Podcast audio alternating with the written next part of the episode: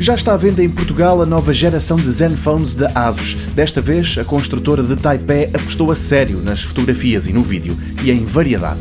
Muita variedade. O mais barato vai custar 250 euros e o Zenfone 4 mais poderoso, o primeiro smartphone a chegar à Europa equipado com o processador 835 Snapdragon, tem tecnologia que o permite tirar partido das redes 5G quando elas chegarem. Os modelos mais simples, o Zenfone 4 Max, vão estar disponíveis em duas versões, uma com ecrã de 5 polegadas e meia e a outra ligeiramente mais pequena. Depois as coisas começam a ficar interessantes. O Zenfone 4 inclui um sensor fotográfico com selo da Sony e um sistema de duas lentes, a principal, que tem uma abertura de 1.8 e é de 12 megapixels, a outra é de 8 e é uma grande angular.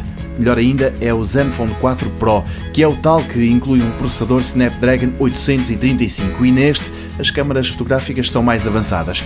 É até capaz de fazer zoom óptico de duas vezes e tem estabilizador de imagem. Este Zenfone 4 Pro vai custar perto de 900 euros. Sobra ainda o das selfies com dupla câmara frontal para melhorar os autorretratos. Também este Zenfone 4 Selfie Pro já se vende em Portugal e custa 400 euros.